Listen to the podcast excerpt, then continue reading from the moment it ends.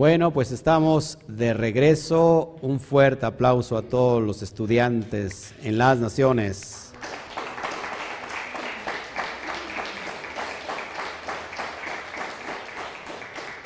Bueno, es un gusto estar con ustedes. Les saludo el pastor Oscar Jiménez Glés de esta comunidad, Keilah Mundial, una comunidad, una Keilah, todas las naciones. Y bueno, estamos hoy ministrando el capítulo 7. Hace un rato inicié con la pantalla equivocada y puse el capítulo 7, pero en realidad era el capítulo 6. Y hoy estamos en el capítulo 7. La verdad es que no te vayas, comparte por favor, mientras doy la, la bienvenida a todos los estudiantes que hoy se me durmieron.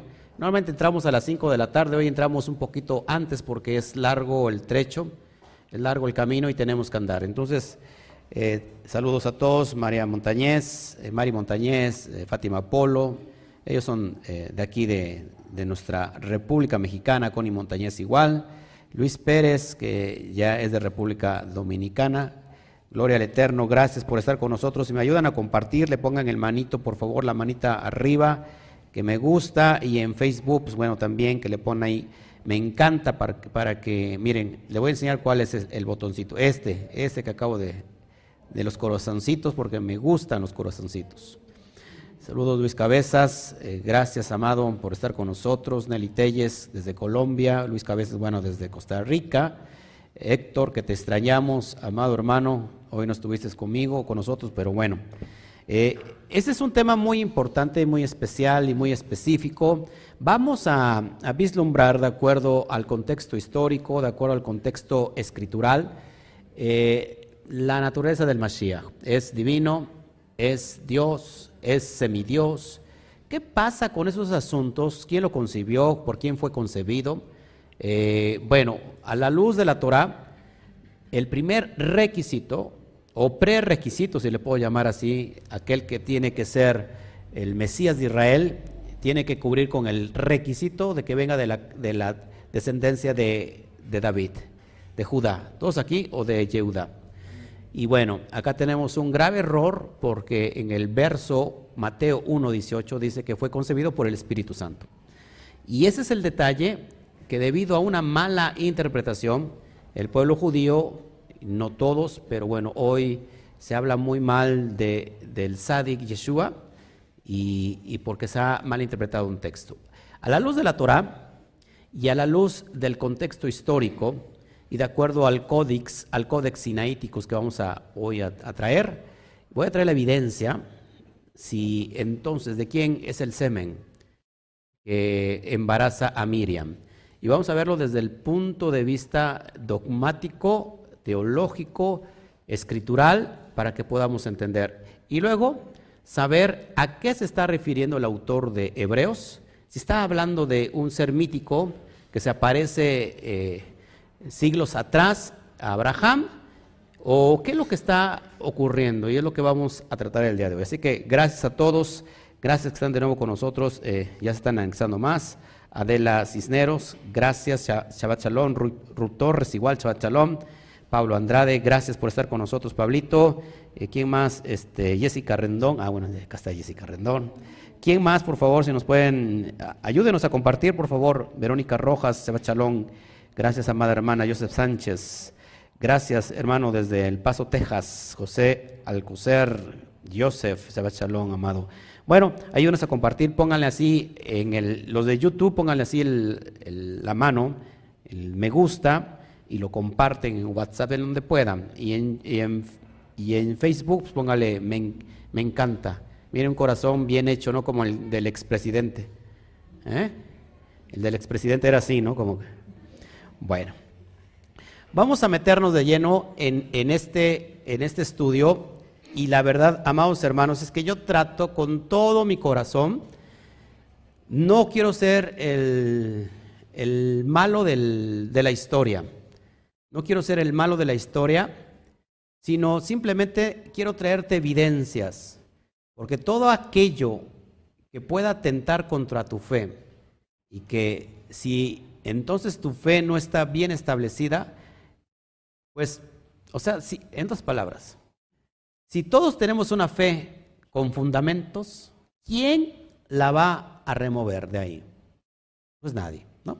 Porque hay una fe con fundamentos, pero el detalle está que cuando no tenemos, un, tenemos una fe sin fundamentos, una fe del creer nada más, y que bueno, simplemente no tenemos fundamentos, pero igual lo creemos y aunque no lo entienda, lo creo.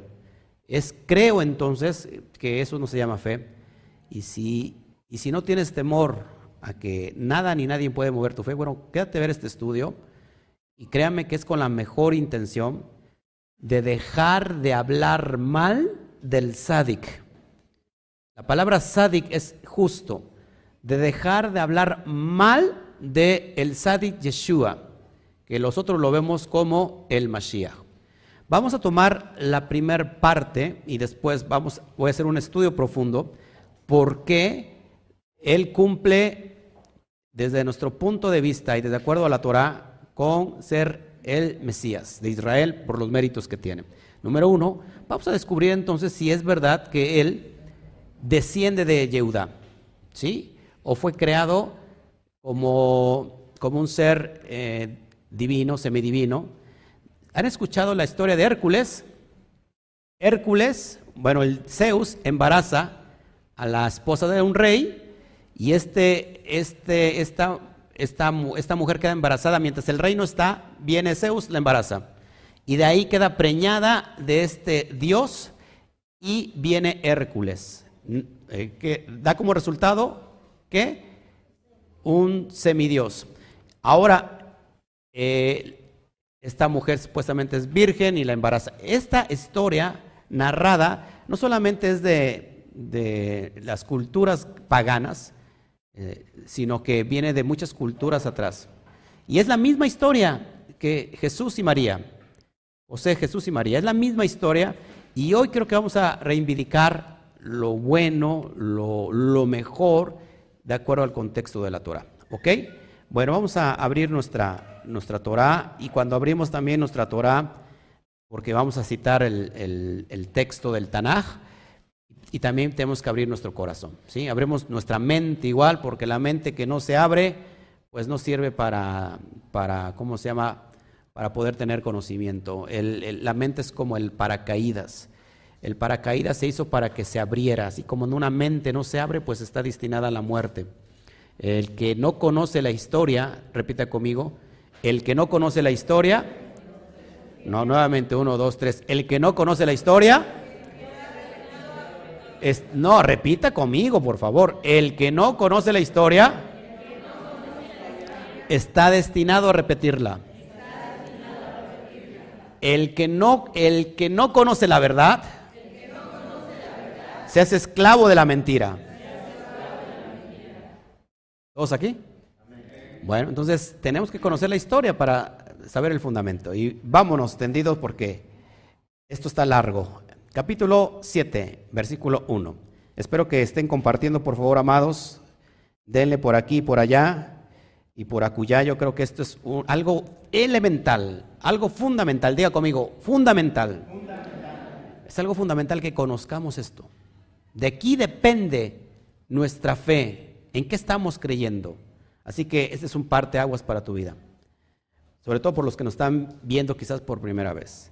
Porque este Melquisedec, estamos hablando del contexto del atributo, de la asignación de Melquisedec. El orden de Melquisedec no es otra cosa que ser rey y ser qué? Cohen. Ok. Entonces, porque este Melquisedec, rey de Salem, sacerdote del Elohim Altísimo, Cohen del Elohim Altísimo, que salió a recibir a Abraham, que volvía de la derrota de los reyes, y le bendijo, Seguimos. Verso 2. A quien asimismo dio Abraham los diezmos de todo, cuyo nombre significa primeramente rey de justicia, Melech Zadik, y también rey de Salem, esto es rey de paz. Recuerden que esto ya lo estudiamos en el capítulo 5 y vimos que en realidad este, ya vislumbramos bien el personaje y, que también es, es rey de Salem. Curiosamente, Salem tiene que ver con Jerusalén. Seguimos. Verso 3, sin padre, y ahí es donde empiezan los problemas. Sin padre, sin madre, sin genealogía, que ni tiene principio de días ni fin de vida. Sino hecho semejante al Hijo de Elohim. Permanece Cohen, sacerdote para siempre. Y aquí, si sacamos ese texto fuera de contexto, estamos pensando que Melquisedec es alguien que es eterno y que es alguien mayor que Abraham porque es eterno. Y como lo estamos comparando con el Mesías, pues es el que se le aparece a Abraham en esa narración de Bereshit, no es otra cosa que Yeshua, el Mesías, tomando una teofanía. Cosa más absurda si nosotros no escudriamos bien la Torah. Repito, sin padre, sin madre, sin genealogía, es decir, no tiene genealogía. Y ahorita vamos a ver que entonces si el Mesías tiene genealogía. Y algunos dirán, lo que pasa es que sí tiene genealogía de hombre, pero no en el sentido estricto de espiritual. Y vamos a ver a qué se refiere que alguien que porta, ojo aquí, que alguien que porta, alguien que porta el orden, la unción de Melquisedec, lo que porta es lo que no tiene ni principio ni fin, lo que no tiene ni genealogía, lo que no tiene, ¿cómo es la palabra? Eh, principio de días ni fin de vida, porque es eterno, sino es otra cosa que aquel que porta esa unción es la, la unción que está sobre esa persona es la Shejina, la gloria de Shem. Eso, amados hermanos, no tiene ni fin ni principio, porque es eterno. Todos aquí. Vamos a estar descubriendo cómo se tiene que aplicar completamente la interpretación de la Torah. Recuerda, estamos hablando en términos del Derash al Sot.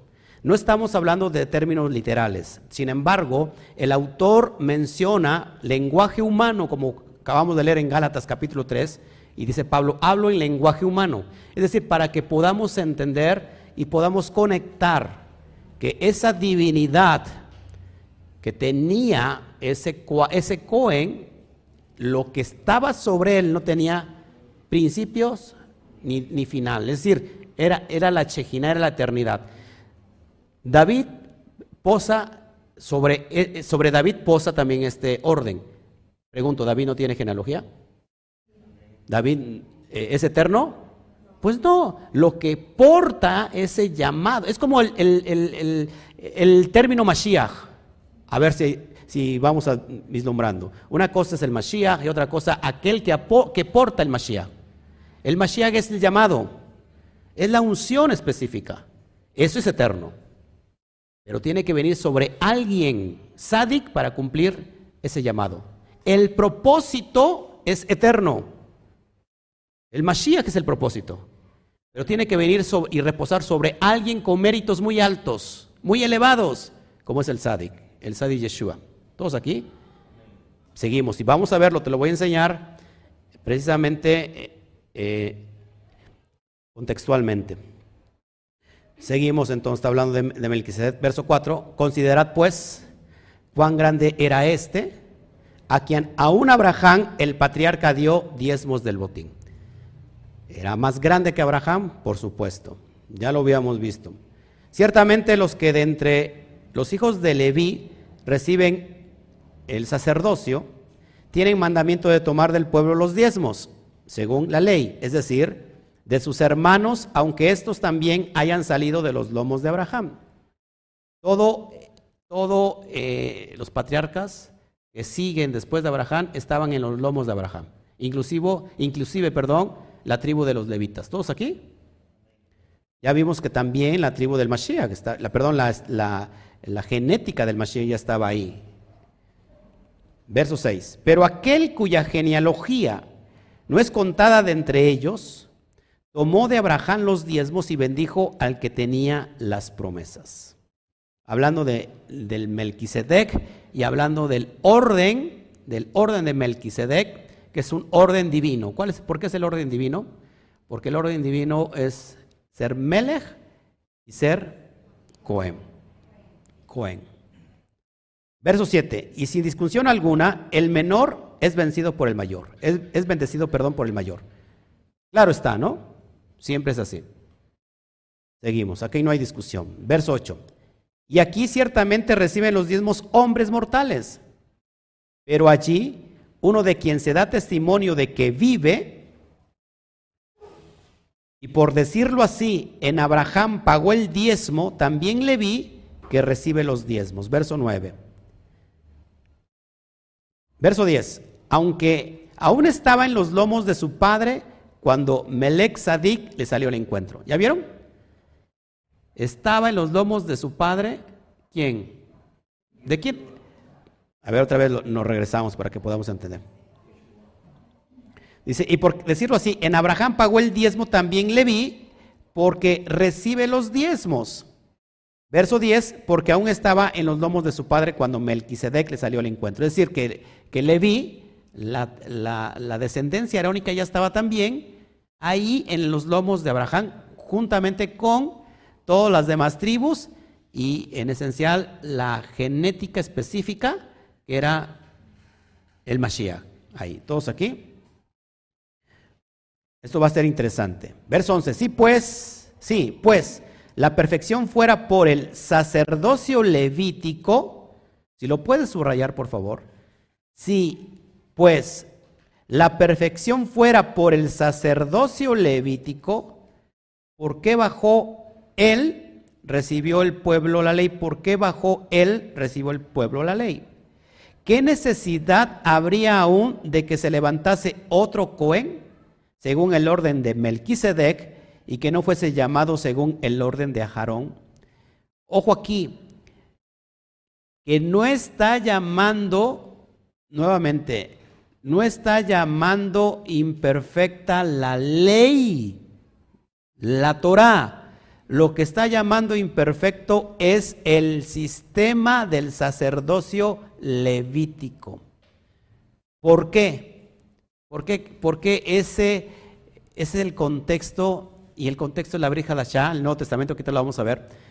Pero dice la perfección, si la perfección fuera por el sacerdocio levítico, el hombre, apunta esto por favor, no puede ser perfeccionado por la por el ofrecer los sacrificios. Te voy a decir por qué. Porque la naturaleza del hombre era estar cubierto de la gloria de Hashem.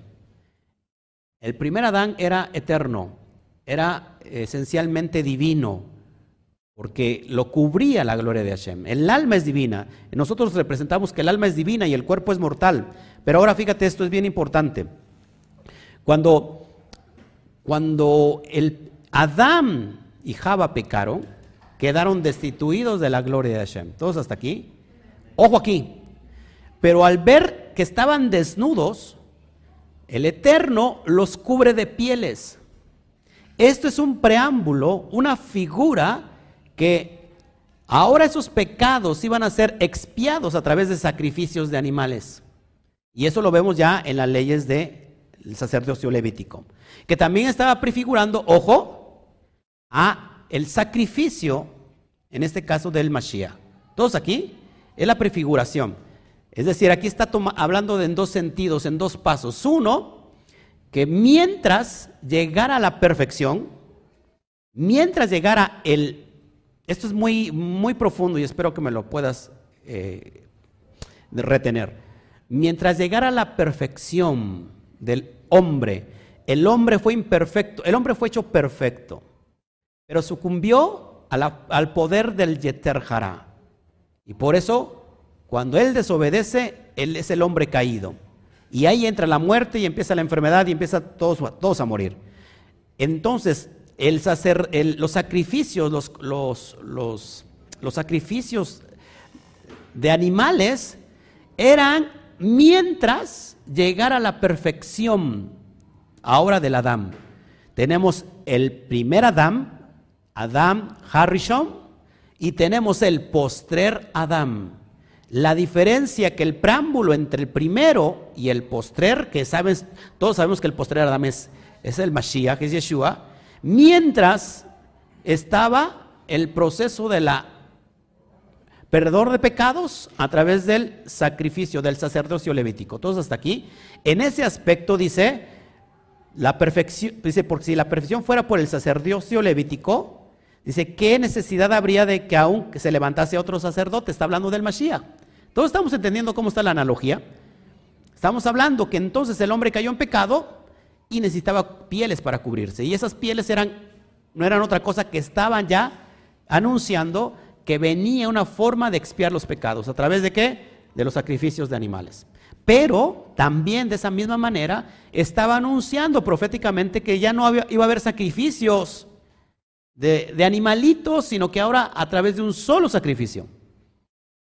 Hasta que el hombre llegara a esa perfección. ¿Cuándo se cumple, amados hermanos? ¿Cuándo se cumple? Cuando el Mashiach, cuando Yeshua le es atribuido los méritos del Mashiach. Ahí es cuando se cumple uno de los primeros hombres, Sadik, justo, eh, santo, y es, cumple con los méritos. Hoy te he engendrado, hoy tú eres mi hijo. Eso es lo que estamos entendiendo, ¿ok? Seguimos para que vayamos entendiendo. Es algo muy, muy, muy profundo, pero bueno, espero que me lo puedan entender. Verso 12. Porque cambiado el sacerdocio, necesario es que haya también cambio de ley. Por favor, subraya eso. Cambio de ley. Cuando alguien, cuando alguien desconocedor de la Torá, de los corbanot, de las leyes sacerdotales de Levíticos de Vallicra, desconoce esto, ¿qué piensa cuando ve este versículo por separado? Dice, mira, acá está clarísimo, porque cambiado el sacerdocio, es necesario que haya también un cambio de ley. Por eso hay la, ley ya quedó anulada. La ley quedó ¿qué? cancelada. Hoy tenemos una nueva ley. Y esa nueva ley, ¿quién es? Es Yeshua. Ya, no tenemos que guardar nada, no tenemos que guardar pactos, porque acá está, lo está diciendo.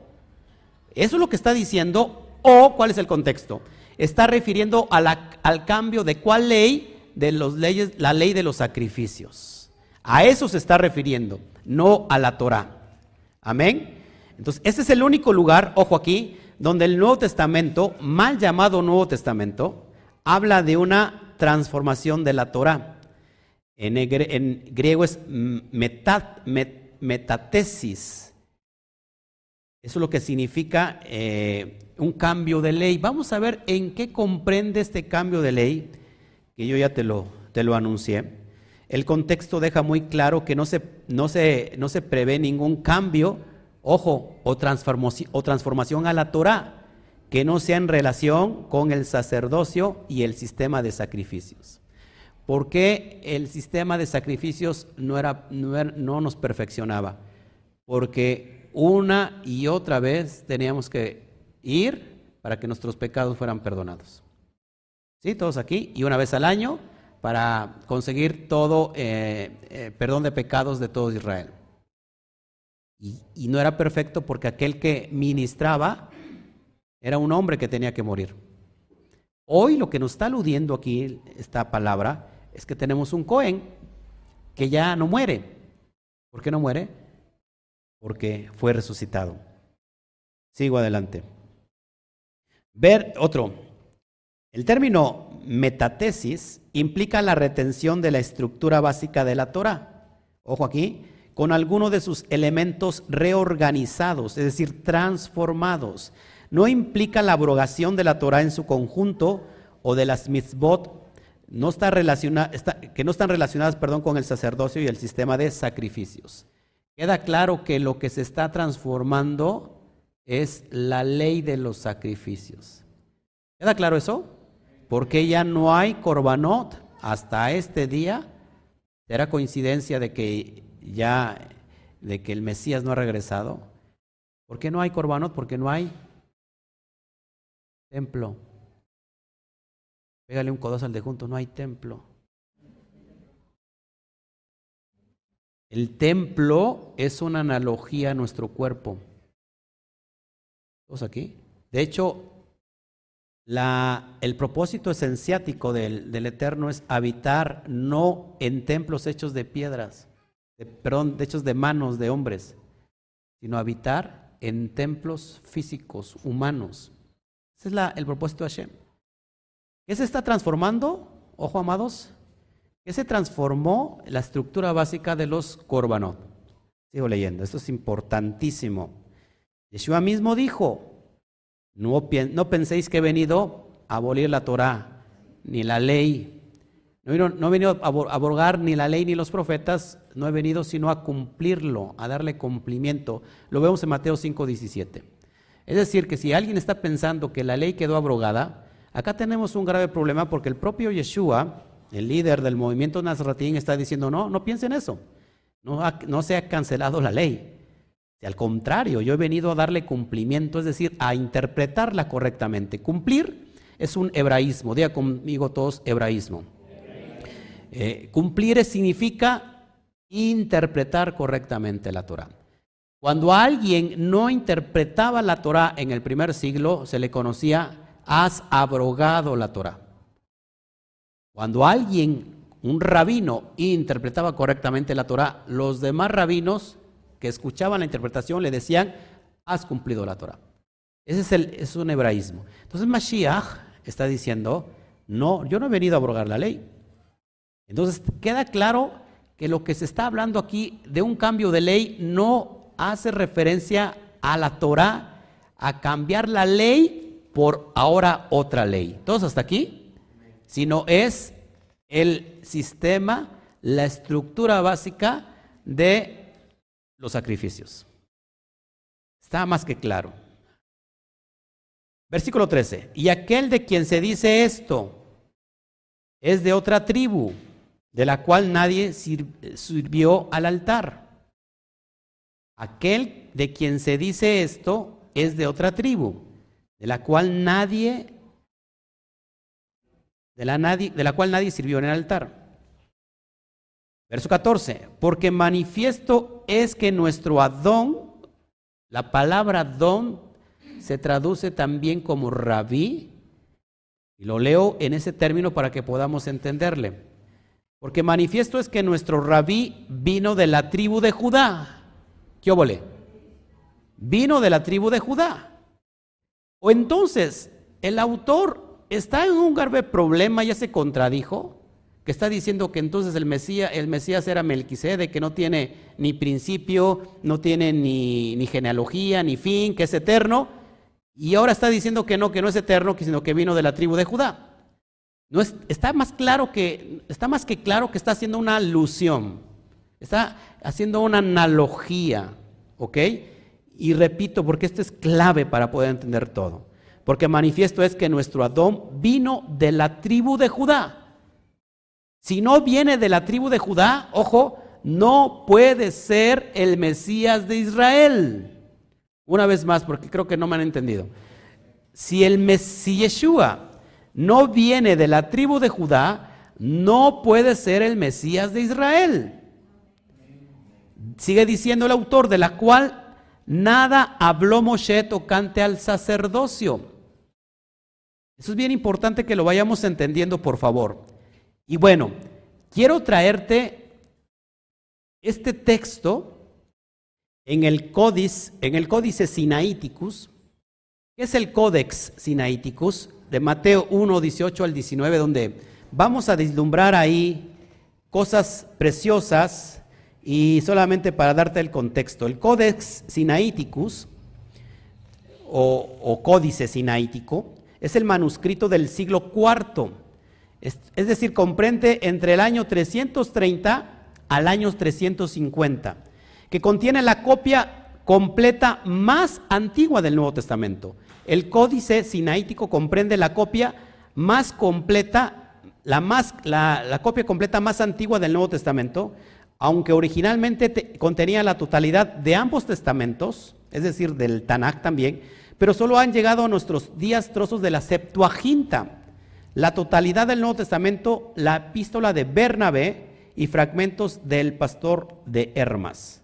Gracias a los adelantes tecnológicos desde hace unos años, se puede consultar por internet y con alta resolución más de 800 páginas, que es lo que hice yo ayer. Usted puede meterse al internet y pone ahí Codex Sinaiticus y aparece el texto en el original griego y aparece eh, eh, al español. Todo lo puede usted ver, es una maravilla. Lo puede usted eh, por su propia cuenta verlo y fragmentos que se conservan de la considerada Biblia más antigua del mundo, escritos en griego, ojo, sobre hojas de pergamino de varios escribas y cuyo texto se revisó y corrigió a lo largo de los siguientes siglos. Usted puede acceder www www.codexsinaiticus.org y ahí va a entrar. Hay imágenes digitales de alta resolución. El códex se encuentra dividido en cuatro trozos desiguales, cada, uno de ellos situado en, un punto distinto del mapa. El bloque más importante lo forman 347 hojas de la Biblioteca Británica de Londres, con el Nuevo Testamento al completo, 12 hojas y 14 fragmentos en el monasterio de Santa Catalina, es decir, Monte Sinaí, Egipto, los encontrados en 1975, que son además los del inicio y final del códice. 43 hojas de la biblioteca de la Universidad de, Leipzig desde 1844 y por último fragmentos de tres hojas en la Biblioteca Nacional de Rusia en San Petersburgo. Esto es impresionante porque, bueno, la información sigue y sigue, pero para que veas la importancia de este código, que es uno de los más antiguos y más completos del Antiguo Testamento. Ahora, basados en eso, es donde yo te quiero llevar y, mostrar. Fíjate, el verso, lo que estás viendo en pantalla, es de acuerdo al folio 200 del Codex Sinaiticus de Mateo, en Mateo 1, 16. Dice, Jacob engendró a Joseph, el esposo de Marías, de quien nació Yeshu, que se llama Crestos o Cristos el bueno. Hay también la versión peshita en arameo, una de las más antiguas, porque acuérdate que en el primer siglo el lenguaje, la lengua madre, sobre todo era el hebreo, era el lenguaje de la Torá, de, la, de donde se estudiaba en el templo, donde se recitaban eh, partes de la Torá, de la Biblia, todo eso era el lenguaje hebreo. Y tenemos el lenguaje común, que es el arameo, y sobre todo también se hablaba en griego. Y hay muchas eh, tablillas que lo, que lo confirman. En, en, la, en la pechita dice, Jacob engendró a Joseph, el esposo de Miriam, de quien nació Yeshu, que se llama el Meshija. Ahora, te voy a mostrar que ahí en el texto, arriba ves el texto arameo y abajo el, texto hebreo, la evidencia más clara que tenemos hasta el tiempo de estos, eh, el tiempo de estos días. Fíjense, incluso en la traducción del griego al hebreo, del texto hebreo del cristiano hebraísta Franz Delich, que dice, ojo aquí que esto es bien importante, y cito, cito el texto original en hebreo, la letra que tú ves en amarillo resaltado es la, la palabra clave para poder entender esto que te quiero enseñar y que de alguna manera certifica a Yeshua como el Mashiach. ¿Pero qué crees? que echa por tierra el, la creencia de que el Mesías es un ser divino, que fue engendrado por el Espíritu Santo. Y ahorita te voy a explicar por qué esto es muy claro. Como dice ahí en el original, y Jacob engendró a Joseph, esposo de Miriam, en lo que concierne, engendró a Yeshua, el llamado Mashiach. La, la palabra esposo, que está remarcada en amarillo, en el original hebreo es Baal. Y vamos a ver cómo se traduce esa palabra y cuál es la raíz de esa palabra para esposo. Y es lo que te voy a enseñar. Tómenle fotos si quieren, ya le tomaron fotos. Es bien importante, porque creo que tu fe tu fe va a ser, de alguna manera, hoy, eh, ¿cómo se puede decir? ¿Cómo es la palabra? Esposa mía. Tu fe va a ser este, hoy confrontada. A nadie le gusta la confrontación. Pero creo que esto nos va a dar más convicción de lo que estamos haciendo y vamos a poder hablar mejor del Sadik. Y vamos a echar por tierra la historia y lógica de Zeus teniendo relación con una mujer terrenal y de ahí sale un ser mitológico, un semidios llamado Hércules. ¿Recuerdan qué hizo los hijos de Elohim con las hijas de los hombres? Génesis 6 dice que tuvieron relaciones sexuales. Esos hijos de, Elohim eran ángeles caídos. Esa es una aberración. Ahora fíjate, la palabra, lo que te quiero enseñar, en el hebreo, en el texto hebreo aparece la palabra Baal, que proviene de la palabra Beilá.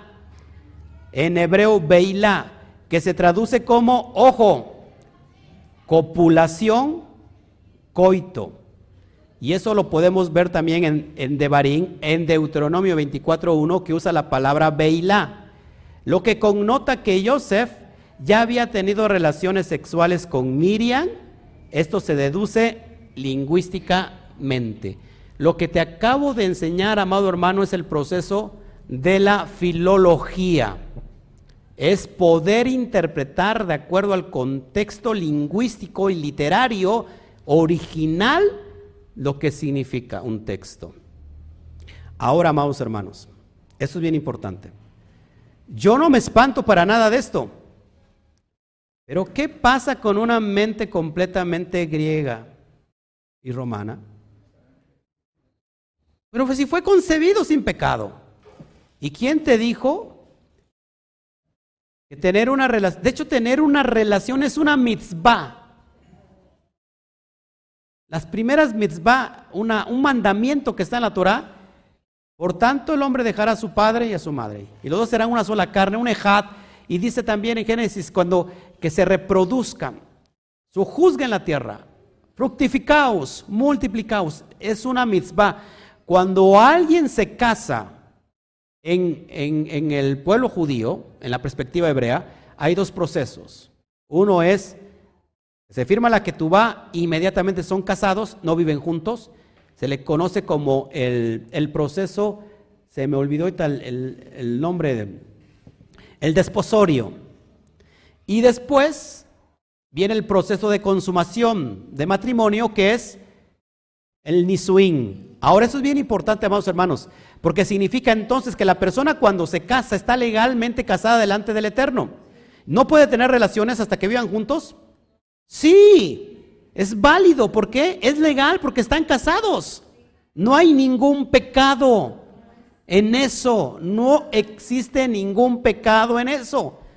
Es como si yo tuve a mi hijo Oscar con mi esposa Claudita y que sea un pecado que me haya metido con mi esposa. No es pecado, ¿por qué? Porque estoy casado. Y aparte es una misma. Todos aquí entonces, cuando alguien escucha esto, ¿cómo que puede tener una relación sexual si dice que no conoció a Miriam hasta que después que el niño se destetó?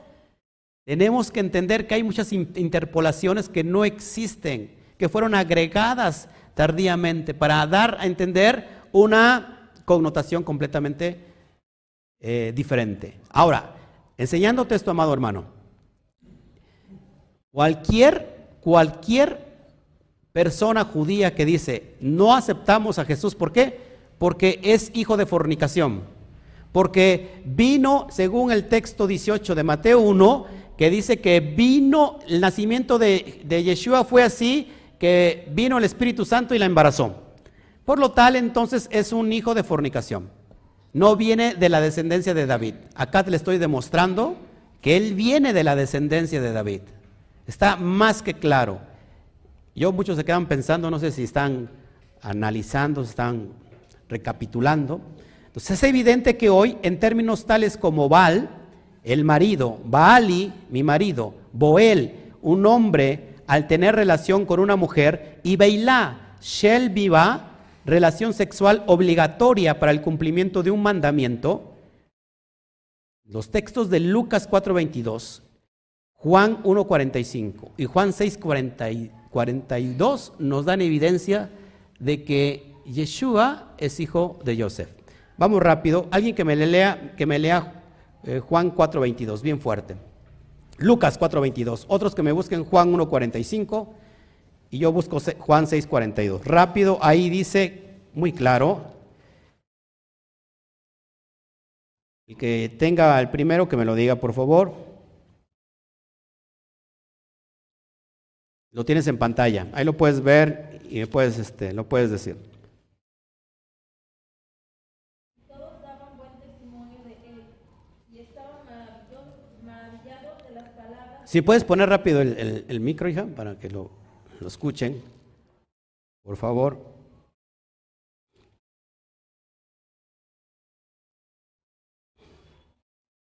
A ver.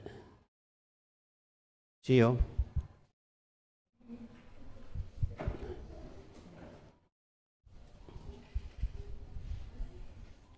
El que, el, que, el que vaya a leer el otro, que ya se prepare para leerlo.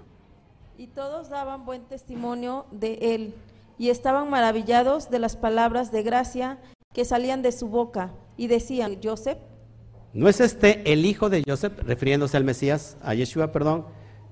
Otro, el texto de Juan 1.45.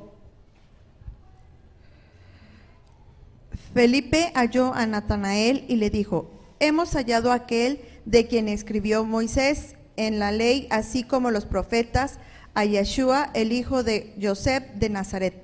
A Yeshua, el hijo de Joseph de Nazaret. El verso 40 y 42 de Juan 6, lo leo, dice así, y decían, ¿no es este Jesús, no es este Yeshua, el hijo de Joseph, cuyo padre y madre nosotros conocemos? ¿Cómo pues, dice este, del cielo he descendido? Esto es bien importante que lo entendamos, amados hermanos, porque esto a mí confirma la fe hebrea que está en mí.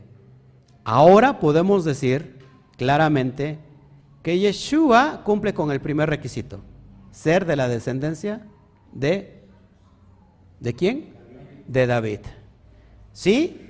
Y creo que muchos se quedaron aquí con el ojo cuadrado. Bueno, ya les enseñé la evidencia. Seguimos, verso 15. Y esto es aún más manifiesto si se asemeja, si a semejanza de Melquisedec se levanta un Cohen distinto.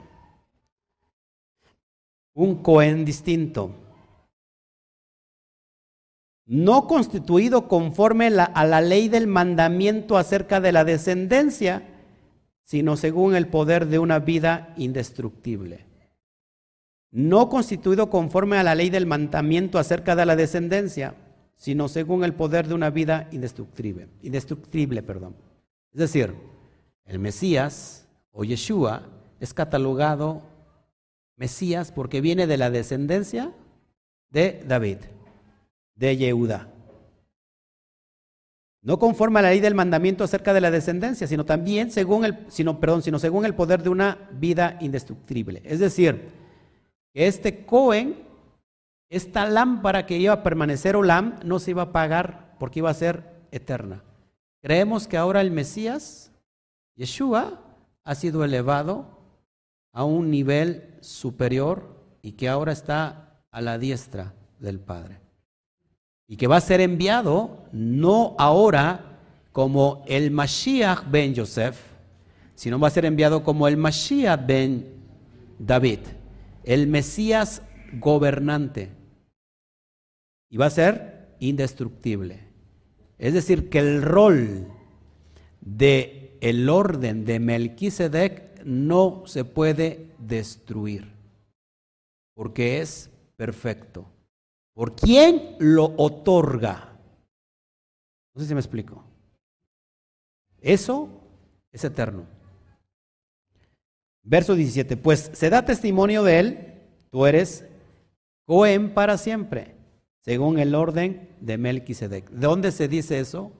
Nuevamente en el Salmo donde se le da profecía a David que David sería según el orden de Melquisedec para siempre, pero no se estaba refiriendo a David, sino a la descendencia de David. Después de David viene Shlomo, bueno, de ahí se empiezan a perder todas las virtudes a través de Shlomo y se divide el pueblo, se divide Israel, pero esa lámpara queda resguardada, ese propósito y esa promesa queda resguardada según el orden de Melquisedec. Y hoy eso lo porta el Mashiach. Es lo que les estaba diciendo a el autor a este, a este grupo, a este grupo de judíos. Estábamos hablando cerca del año 70, tenía poquito tiempo que había muerto el Mashiach. Hace, si murió en el treinta y tantos, tenía que 30, como 40 años, menos de 40 años que había muerto el Mesías. Estaba muy fresco. Por eso es lo que estaba firmando. ¿Sí estamos entendiendo? Verso 18. Queda pues abrogado el mandamiento anterior a causa de su debilidad e ineficacia. ¿Cuál es el mandamiento anterior? ¿La ley? ¿La Torah? ¿Qué? ¿Cuál es el que queda abrogado? A causa de su debilidad. Las leyes de los sacrificios. ¿Sí? No la Torah. Verso 19, pues nada perfeccionó la ley. Ay, ¿cómo, cómo que nada perfeccionó la ley? Si la ley es perfecta, es santa y agradable, dice Pablo en Romanos capítulo 7. La verdad, la ley es santa y es, y es agradable. Y luego dice David, andaré por siempre en libertad, por siempre y para siempre en libertad, porque he guardado tu ley. Y también dice que el joven, ¿con qué limpiará el joven su camino? Con guardar la ley. Y también dice Salmo 1 que el hombre que guarda la ley es como el, el árbol que está plantado junto a los arroyos de agua. Y que dice que su, que su hoja no cae y su fruto siempre va a estar ahí. ¿Cómo que nada perfecciona la ley? Repito nuevamente, verso 9, 19, pues nada perfeccionó la ley y de la introducción de una mejor esperanza por la cual nos acercamos a Hashem. ¿Cuál es esta mejor esperanza? La ley sirve como un ayo, decía Pablo, para mostrarnos a cada uno que nosotros estamos en pecado. Luego entonces, como nadie podía ser justificado porque había pretextos de que nadie podía guardar la ley, y hasta el día de hoy sigue diciendo, pues nadie puede guardar la ley, solamente el Mesías. Esa es una barbaridad. Es lo que estamos viendo, que hay algo que se perfeccionó también, llamado Brit Hadashah. Ahorita lo vamos a ver. Verso 19 en el Código Real. Pues nada perfeccionó la ley sacerdotal, sino que fue dada como anticipo de una mejor esperanza por medio de la cual nos acercamos a Shem. ¿Cuál es esta esperanza? Que algún día íbamos a introducirnos al lugar santísimo, no a través de un Cohen, sino que ahora que ese velo se rasgó, tú y yo podemos entrar confiadamente al trono de la gracia y recibir el oportuno socorro. Es lo que habla más adelante en Hebreos capítulo 11, verso 6, que sin fe es imposible agradar a Shem. Todo aquel que se acerca a Él tiene que creer que es galardonador de aquellos que le buscan. Es bien importante, amados hermanos. La ley sacerdotal era un ayo, era mientras llegaba a la perfección. ¿Cuándo se vino a perfeccionar la ley? Cuando hubo alguien específico que nació con esos propósitos, aunque fue hombre, cumplió cabalmente la justicia de la Torah. Por lo cual entonces no hay ningún pero para que ninguno de aquí diga, pues es, imposible guardar la ley. Solamente Yeshua. Y cuando decimos esto estamos creyendo que Yeshua es Dios o que Yeshua es un semidios. Entonces la, la Torah no es para nosotros, la Torah sería para dioses nada más. No sé si me explico. La Torah está pensada en nosotros como hombres, como seres humanos. Se tenía que decir y se dijo. Y esto no fue hecho sin juramento. Pues claro que el Eterno juró. Porque los otros ciertamente sin juramento fueron hechos sacerdotes, pero este, o sea, los otros sin juramento fueron hechos Juanín. No hubo un orden que, que, venía de parte de Hashem, que toda la descendencia de Aarón iban a ser Juanín por siempre. Está refiriendo a que juramento de ser rey y de ser Cohen, y para siempre. Leo, porque los otros ciertamente sin juramento fueron hechos sacerdotes, pero este, con el juramento del que le dijo, juró a Adonai y no se arrepentirá. ¿A quién le dijo eso? A David, tú eres sacerdote para siempre según el orden de Melquisedec. La asignación. ¿Estamos entendiendo eso? Seguimos. Mira, el mismo versículo en el Código Real.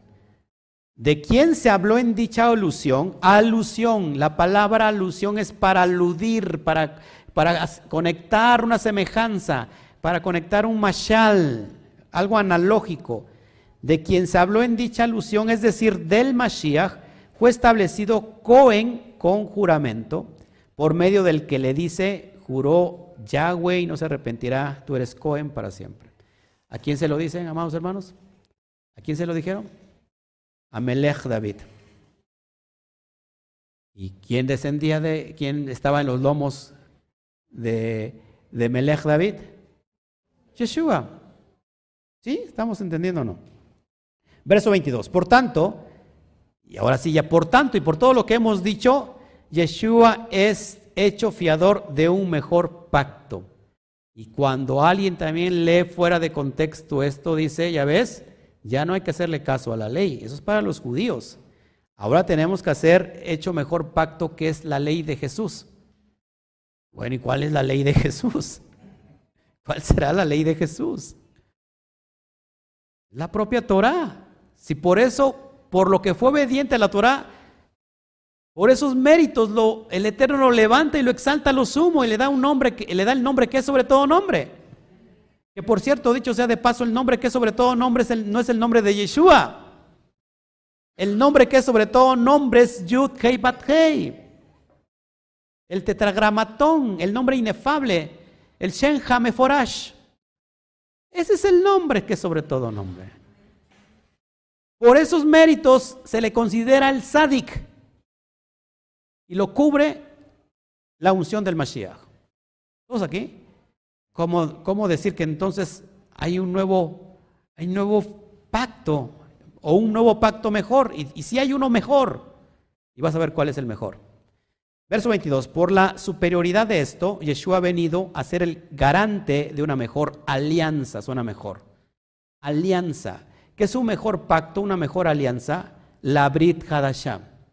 Vamos rápido, por favor, si me puedes acompañar, si es usted tan amable, y su y su amabilidad y su tiempo me lo permite, vamos a, ya ni sé a dónde vamos, de que tanto tengo, tantos, ya se me cruzaron ahorita los cables. Wow, vamos a Jeremías, Jeremías, por favor, capítulo 31. Esto es bien importante, amados hermanos, que lo vayamos entendiendo, porque si no, ay, ay, ay, qué tan hermoso es estar escudriñando la Torah como debe de ser. ¿Cuál es este mejor pacto o mejor alianza? Leo. Verso 31 del capítulo 31. ¿Ya lo tenés? He aquí vienen días, dice Adonai, en los cuales haré nuevo pacto, nuevo pacto, pacto renovado.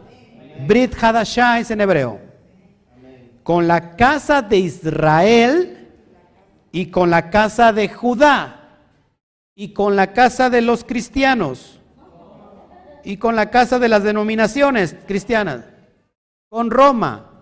¿No, verdad? ¿Con quién dice? Exclusivamente con Israel y con casa de Judá.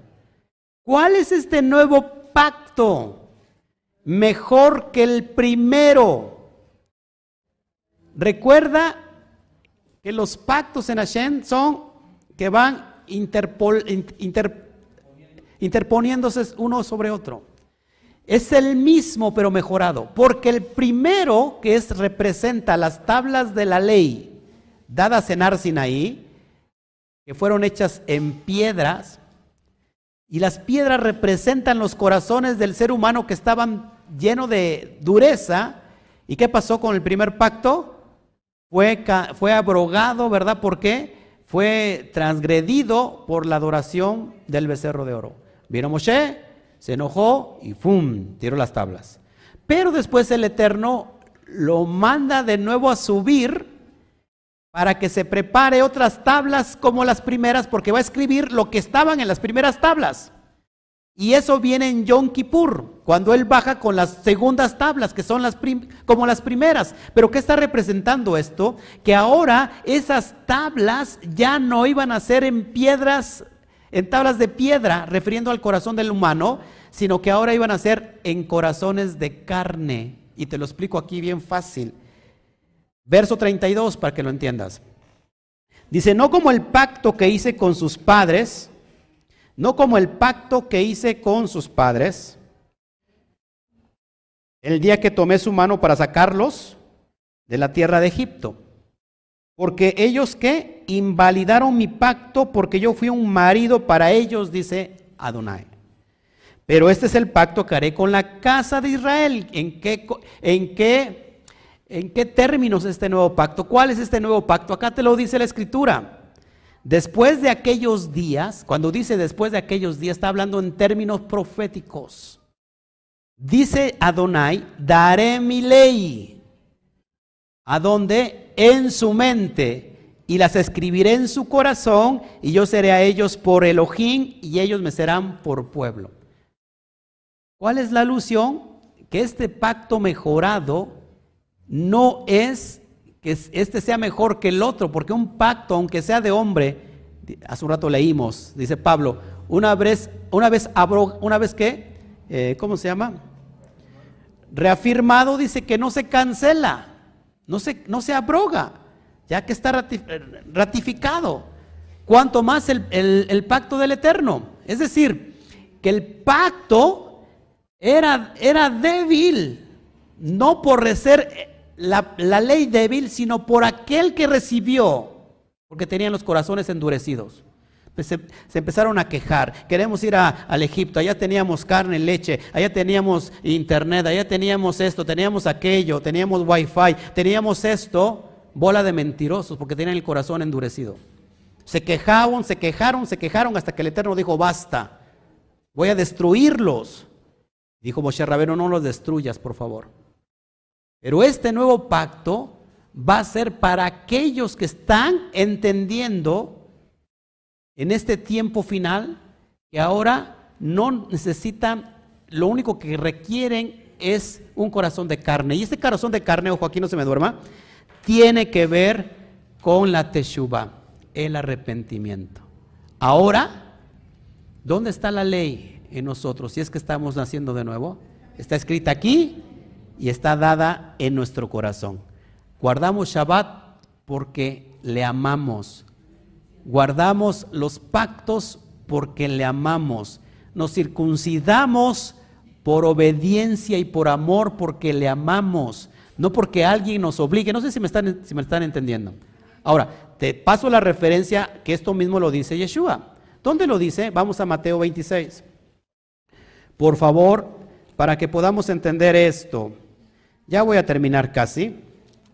La verdad es que Mateo 26, vamos para allá. Importante esto cuando tratamos de, enseñar conforme al texto que está escrito. Mateo 26, versículo 26 en adelante. Mateo 26, versículo 26 en adelante.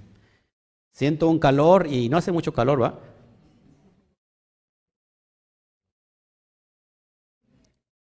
Dice así, ¿ya lo, ¿ya lo tienen todos? Mateo 26, 26 en adelante. Y mientras comían, tomó Yeshua el pan y bendijo, y lo partió, y dio a sus discípulos. Y dijo, tomad, comed, este es mi cuerpo. Y tomando la copa, y habiendo dado gracias, les dio, diciendo, bebed de ella, de ella todos, verso 28, porque este es mi sangre del nuevo pacto, del pacto renovado, de la Brit Kadashah, que por muchos es derramada para remisión de los pecados. ¿Qué pacto está diciendo aquí Yeshua? Está citando Jeremías 31, 31, el, el mismo texto que te acabo de leer en Jeremías. ¿Estamos entendiendo todos aquí? Lo único que se necesita delante de Hashem es un corazón nuevo, contrito y humillado. Es lo único que se necesita para hacer Teshuvah. ¿Cómo estaban viviendo entonces el judaísmo del primer siglo?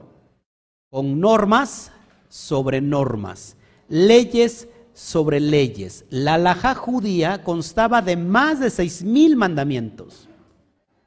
¿Cuántos mandamientos totales eran en la, en la Torah? 613. Pero estos mandamientos que estaban sobre los mandamientos, inclusive eran, tenían más autoridad que los propios mandamientos de la Torah. A esto se le conoce como las obras legalistas de la ley. Ya no estamos bajo las obras de la ley, dice Pablo, ya no estamos bajo las obras de la ley, sino estamos ahora bajo la gracia. Las obras de la ley no son la ley, sino las leyes rabínicas, las leyes de los hombres sobre la propia ley. Entonces el pueblo estaba muy cargado, estaba trabajado. Por eso Yeshua dijo, todos los que estén cargados y trabajados, vengan a mí. Yo los haré descansar. Pero pondré un yugo también, pero que este es fácil y ligero. Es decir, que todo el pueblo estaba cargando mandamientos sobre mandamientos que nadie podía cumplir, y si no los cumplías, entonces estabas cancelado de ser Israel, estabas perdido, estabas, estabas completamente en pecado. ¿Y quién podía hacerlo? Nadie. Hasta que viene el Mashiach y le dice, ¿saben qué? Esos mandamientos rabínicos no sirven. Nadie puede ser salvo por obras legalistas de los hombres. Entonces tenemos muchas de ellas. Por ejemplo, la vestimenta, por ejemplo, eh, las costumbres de no, de no, juntarte con un gentil. En, eh, en la Torah no prohíbe que tú comas junto a un gentil. Pero ¿qué hacía las leyes rabínicas? No te juntes con un gentil de plano. No pases el umbral de la puerta del gentil, porque si lo haces, estás transgrediendo la ley. Eso viene en la Torah en absoluto no viene en la Torah. Lo que, lo que sí viene en la Torah es que no comamos cosas, alimentos inmundos. Y que, por lógica, cuando vas a la casa de un gentil, te va a sentar a la mesa y te va a dar de comer de lo que él come normalmente. Y vas a comer y vas a transgredir la Torah. Entonces las leyes que eran para proteger ese mandamiento, por ejemplo, decían, ¿sabes qué? Mejor ni pases el umbral, porque si lo haces ya transgredes la ley. ¿Había un mal propósito en esto? Pues la verdad es que no, porque era para guardar, salvaguardar una mitzvah. Pero esa mitzvah la acompañaban ya mandamientos de hombres, que si tú, que si tú pasabas el umbral, no transgredías la ley, la transgredías y comías alimento impuro. Pero tú podías estar con alguien y, sin comer de eso. El, Mashiach lo hizo. Le llamaban comilón y bebelón. ¿Estamos entendiendo aquí? Entonces ese es el nuevo pacto, que solamente se requiere un corazón de carne. Un corazón de piedra tiene que ver con el ego, con la soberbia, con la necedad. No, no, yo quiero así, yo es, es así, es asado. No, no, yo pienso que es así, yo pienso que es asado. ¿Estamos entendiendo? Lo único que quiere el Eterno es un corazón de carne. Con eso es más que suficiente. Porque cuando hay un corazón de carne, por lógica, le obedecemos por amor. Aunque hay mandamientos que no, conoce, que no entendemos, los mandamientos Juquín. Los mandamientos Juquín no tienen lógica. Haz esto. ¿Por qué? No te lo dice el Eterno. Simplemente lo haces. ¿Y lo obedeces por qué? Porque tienes un corazón de carne. Porque sabes que es lo que mejor te conviene hacerlo. Pero todos a veces queremos que nos den la lógica. Bueno, hay, mandamientos que tienen lógica. No matarás. Tiene lógica de no, ¿por qué no matar? Lógico, pues no lo haces. Mandamientos que son edot. Los mandamientos edot o los misbot edot tiene que ver con los mandamientos que cuando lo haces trae una remembranza. Es de, por ejemplo, Shabbat es un mandamiento edot. ¿Por qué? Porque estamos haciendo remembranza haciendo, dando testimonio de que el Eterno hizo los cielos y la tierra en el sexto día y el séptimo día reposó de la obra, de su trabajo. ¿Te das cuenta? Es lo que estamos haciendo porque son mandamientos. Entonces, amados hermanos, Yeshua es hecho fiador de un mejor pacto. ¿Cuál es el mejor pacto? Exactamente el mismo. La única diferencia es que ahora no es de piedra, sino que ahora está escrita en nuestro corazón. Ya no hay alrededor de, esa, de esa ley mandamientos rabínicos. Ya no hay. Es decir, si yo no uso kipá, ¿estoy transgrediendo la ley? No, porque eso no es Torah. Ya no tengo esa carga, no sé si me explico. Ahora es fácil guardar la ley. Es más, es más que fácil. Tiene que ser un deleite guardar la ley. Porque cuando guardamos la ley vivimos, en realidad vivimos en libertad. La ley no te esclaviza, la ley no te, no te esclaviza, la ley te da libertad. ¿Por qué no pensamos en algo lógico?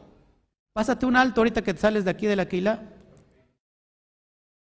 ¿Y te va a seguir la ley, sí o no? Y te va a decir, ¿sabes qué? A ver, pásame tu, tarjeta, tu, tu, este. Ya se me olvidó lo que pide. Tu licencia. Y usted le dice, ¿qué pasó? Por favor, yo estoy bajo la gracia. Ya no estoy bajo la ley. Porque cuando tú transgredes la ley, en realidad estás en esclavitud. Y cuando no transgredes la ley, puedes andar libremente porque estás en libertad. ¿No? Yo me sé que usted aplaudir sea. Bola de circuncisos filisteos. Verso 23. Y los otros Juanín llegaron a ser muchos, los otros sacerdotes llegaron a ser muchos, debido a que por la muerte no podían continuar. Es decir, pues eran mortales. Pero tenía que venir uno que ya no iba a morir. Pero este uno antes tenía que ser hombre para justificar aquel primer hombre en la desobediencia. Viene otro hombre para justificar que sí se puede obedecer la Torah. Yo creo que la ayuda, lo que le ayudó mucho al Mashiach es que no tenía esposa. Bueno, sigo adelante. Al menos no, se lee en los textos, ¿va? Que haya tenido esposa. Yo creo que por eso obedeció muy bien, efectivamente, la Torah. Verso 24. Ahora entiendo este. Ahora te entiendo por qué este, cuesta trabajo. Verso 24. ¿no? Mas este, haciendo alusión al Mashiach, a Yeshua, por cuanto permanece para siempre, tiene un sacerdocio inmutable. Porque permanece para siempre. Es decir, que, que Yeshua era, eterno. ¿Eh? No. ¿Cuándo es eterno? Now, ahora. Después de su resurrección. ¿Sí? Todos seremos eternos nuevamente. Mm, están más muertos que las momias de Guanajuato. Todos seremos eternos nuevamente. Todos pasaremos por el proceso, por el proceso de la glorificación. Que nuestros cuerpos mortales serán transformados a, cuerpos, a cuerpos que, ¿eh? incorruptibles. El mismo proceso que el Mashiach. Solamente que Él es nuestro hermano mayor entre muchos hermanos y Él se levantó para enseñarnos cómo hacerlo. ¿Hay mucho, es muy difícil de, enseñar, de aprender eso, de entender eso? No. Verso 25, por lo cual puede también salvar perpetuamente a los que por Él se acercan a Hashem viviendo siempre para interceder por ellos.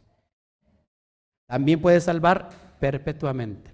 Es decir, que un hombre, un Cohen mortal, puede interceder temporalmente. Pero este Cohen, que ahora está investido de poder, lo puede hacer ahora atemporalmente, es decir, eternamente.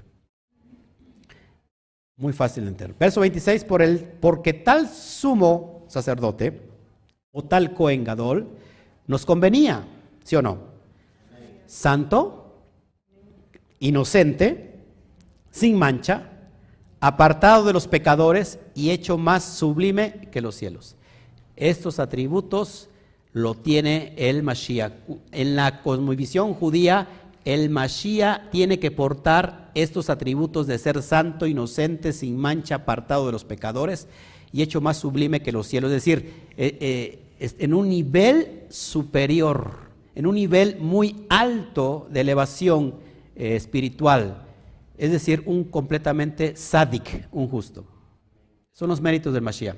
Que hasta el día de hoy el judaísmo se presenta también con estos méritos. Así tiene que ser el, el, Mesías que están esperando ellos, tiene que cumplir estos requisitos. Por eso el, autor sabe que a los judíos el tema que les que está hablando y por eso les dice, ¿saben qué? Estos méritos los cumplió el Mashiach. O Yeshua, que ahora es el Mashiach. Verso 27.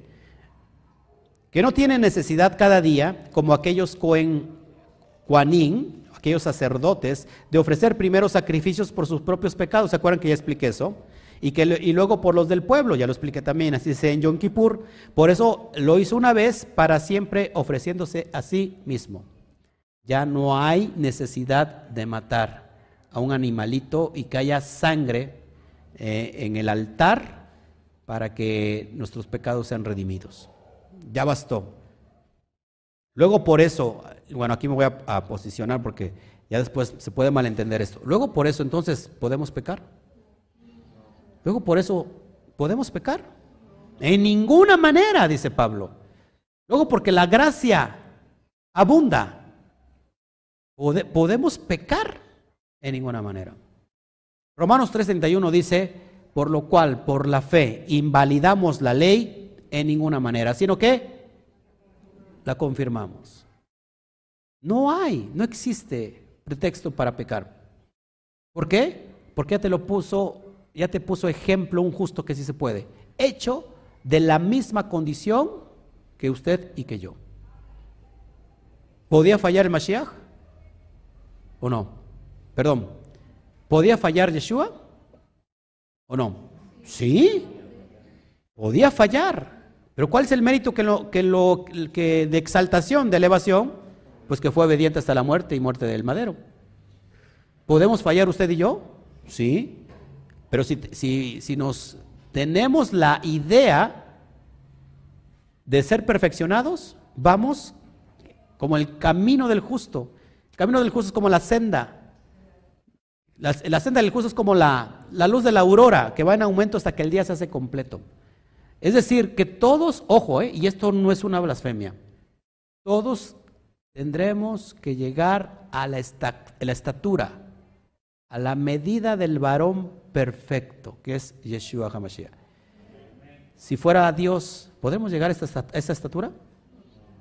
Pero la estatura del Mashiach sí. Es impresionante.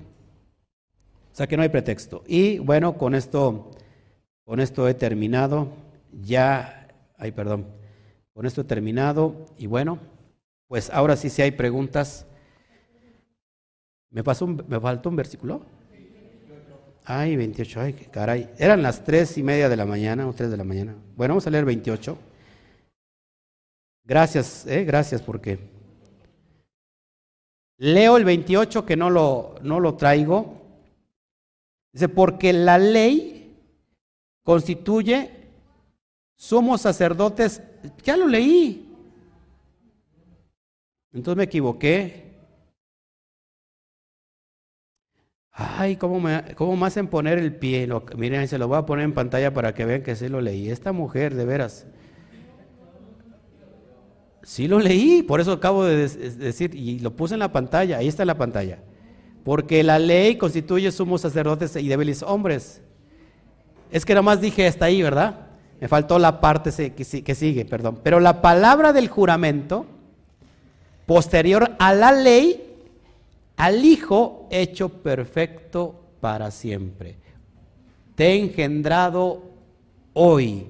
Yo, yo soy tu padre y tú eres mi hijo. ¿Cuándo sucede esto?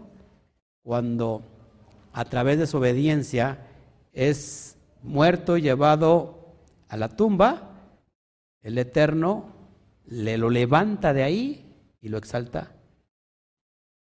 Lo salta a lo sumo. Amén. Hoy eres mi hijo. Hoy se cumple el mérito más grande.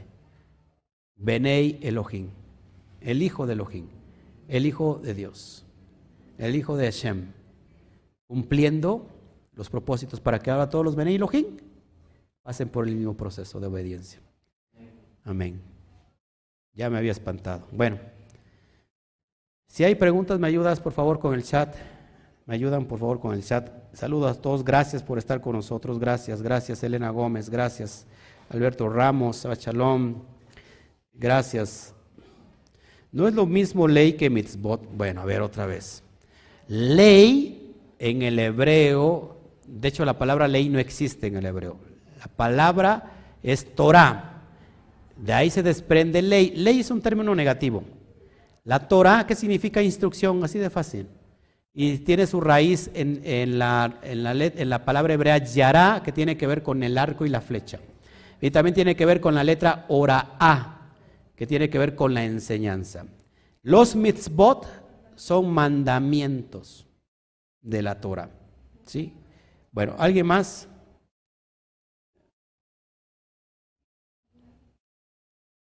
A ver, dice, dice Hernán, Hernán, mentiras religiosas para confundir más aún a los incautos. Aún los incautos perecerán. Pensé que era página para Torah, no son más que cristianos disfrazados. Ahora resulta que, somos cristianos disfrazados. Pues ¿dónde me vistes el, el amén y el persinarse? Exactamente. Bueno, lo que estamos dando en, en realidad hincapié, y perdón, este, Hernán, por ofender tu, tu este, ¿cómo se llama? Tu, tu fe. Bueno, pues puedes, puedes pasarle a otros canales, la verdad, es que hay muchos, la verdad.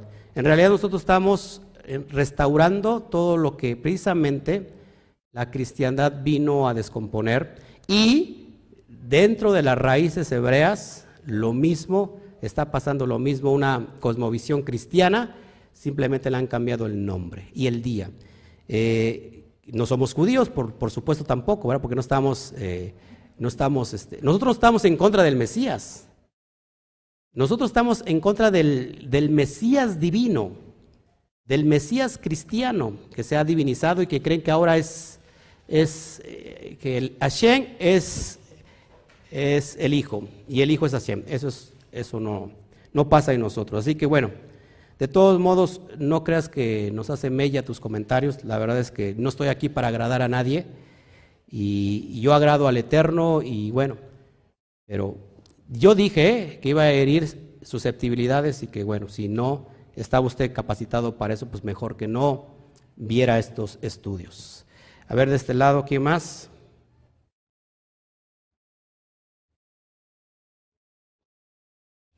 Angélica Berrones, Yeshua Hamash, Yeshua HaMashiach, bendito sea, amén. O sea, si, si, si por creer en, Yeshua nos llaman cristianos, es que hay, hay, una, hay una, una, fuerte corriente hoy en día, aparte, que ahora están hablando pésimo del Mesías. Están hablando horrores del Mesías. Y, y son, son, son judíos y practicantes del judaísmo, que son gentiles, que ni siquiera son judíos, pero que ya ahora se sienten más judíos que los propios judíos. Los judíos tienen mucho respeto, pero estos que apenas que son más, más, más, más, eh, ¿cómo se puede decir? Más triviales que los propios judíos. Este, ahora, si tú dices algo de, de Yeshu, porque los llaman el hijo de fornicación, el hijo de perdición, Yeshu es como una bofetada Es como, Jesús eh, es el brujo, es como un mago, y, tienen toda la razón desde el punto de vista, desde cómo se ha desvirtuado el contexto del Nuevo Testamento. Lo que estamos haciendo acá, amados, es darle precisamente el contexto verdadero. Que si tú no, si, si ustedes no creen en la Brit Hadashah como un compendio, que nosotros no lo tomamos, ojo aquí también, y yo tengo que aclarar esto. El Nuevo Testamento yo no lo tomo como un compendio de Torah. ¿eh? El Nuevo Testamento no es otra cosa sino comentarios del el Tanaj. Comentarios del Tanaj. Ni siquiera es algo divino. Ojo aquí, ¿eh? No lo tomamos. tenemos como, como base la Torah. Los cinco libros de Moshe. El Tanaj, los profetas. Pero el Nuevo Testamento solamente son comentarios de la, del, del, del Tanaj. Pero si alguien no cree que esos comentarios del Nuevo Testamento son que están analizando la Torah, tampoco puedo obligarlos a que, a que lo crean, ¿no? Pero sí, para hablar algo, tendrían entonces que escudriñar el texto completo como lo estamos haciendo nosotros verso por verso y no sacar un texto que dice, ah, pues mira, está todo mal los escritos del Nuevo Testamento, porque tiene una lógica interpretativa. Amén. ¿Quién más? A ver si nos, ayudas. Gracias a todos ustedes. Shalom, no se moleste, amado. No, no me molesto. La verdad es que, pues no, o sea, es que esto es lógico. O sea, no puedo quedar bien con todos, ¿no? Está excelente. O sea, cada, yo creo que cada quien tiene que tener su, su propia, su propio pensamiento. Lo que sí, lo que sí no se vale que si, que si yo tengo ese pensamiento, ese pensamiento sea el que deba de ser cierto. Todos tienen sus pensamientos, son respetados, pero lo que yo trato es ni siquiera dar mi pensamiento, lo que yo trato es de dar claridad a lo que está escrito. Para mí es un problema, ¿por qué? Porque si algo parece que me está diciendo algo diferente a la Torah, para mí es un grave problema. Porque entonces o hay algo que se tiene que interpretar correctamente, y por eso es mi investigación, o entonces el Nuevo Testamento no tiene que ver nada con el Tanaj. Y hay ciertos textos que fueron añadidos que no tienen nada que ver con el Tanaj. Por eso es, mi investigación. No hablar solamente por hablar. Tengo que investigar y ver efectivamente si esto, si esto concuerda con lo que está diciendo el Nuevo Testamento. Cuando la persona se mete y ve ahí carta a los hebreos, si es un, si es un judío, y dice que no espera encontrar, pensaba que era una página de Torah, entonces ¿qué haces viendo una, un estudio de carta a los hebreos? Es algo ilógico. Pero bueno, ¿qué más? Ánimo, pastor. Gracias. Sí, la buena Torah no es para todos, así es. Nadie está obligado a creer, pero sí estudiar lógico. Gracias, gracias, Neddy Cervantes. Yo tampoco le digo que me crea a mí, ¿eh? No me crea. a mí no me crea. Investiga también por su, por su cuenta, pero se va a dar cuenta que uniendo los cabos va a dar al blanco, va a decir, wow, sí, hay mucha razón. Gracias, Julieta Aguilar. Muchas gracias.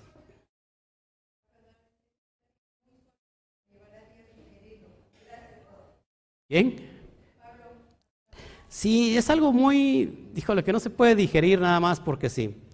Pero queda claro, ¿no? Queda claro que hoy hemos puesto, dado el lugar correcto al, al, Mashiach, este, y yo estoy alegre por eso, yo estoy alegre, porque entonces, eh, si hay fundamentos de decir, es que Yeshua no cumple para ser el Mesías, porque no viene de la descendencia de David, bueno, te acabo de mostrar que sí viene de Joseph, y que bueno, vamos a hablar después de las genealogías, porque hay un grave problema entre la genealogía de Mateo y luego la de Lucas, hay un grave problema, pero todo tiene conciliación. Porque cuando hay, hay textos que parece que se contradicen, en realidad tiene que haber una, un casamiento. Lo mismo pasa en la Torah. En la Torah pasa exactamente lo mismo. Hay textos que parece que se contradicen. Uno, uno es este. Ninguna, ningún, ningún moabita entrará a formar parte de Israel. Es lo que dice la Torah. Pero tenemos un grave problema porque entonces Ruth era moabita y, pasó a ser parte del pueblo de Israel. Entonces, ¿cómo está? Entonces se tiene que buscar ese contexto para poder casar. Y en realidad todo tiene una explicación lógica. Y cuando entendemos que los hombres no podían entrar a formar parte de Israel, los moabitas, no así las mujeres moabitas. Entonces ahí entendemos todo y se da un casamiento. Y hay muchos textos Muchos textos que se contradicen, no solamente en la Brit Hadashah. O sea, pareciera que se contradicen, pero no se contradicen, en realidad tiene que ver un contexto. Y bueno, esa es mi labor, enseñarles conforme a lo, a lo contextual, dejando un poquito al lado las creencias mm, teológicas, religiosas, porque en realidad dice que hay puro religioso, yo no entiendo por ser religioso, Estamos siendo menos eso. Créanme que estamos siendo menos eso de, religiosos. Y, y, pasar estos datos que creo que nos van a dar mucha luz. Bueno, pues les saludo a todos. Es tiempo de irnos. Así es, gracias a todos ustedes por su apoyo.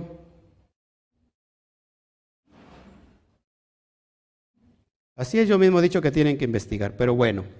Este, gracias a todos. Si hubiera alguna pregunta, ayúdenme ahí, por favor.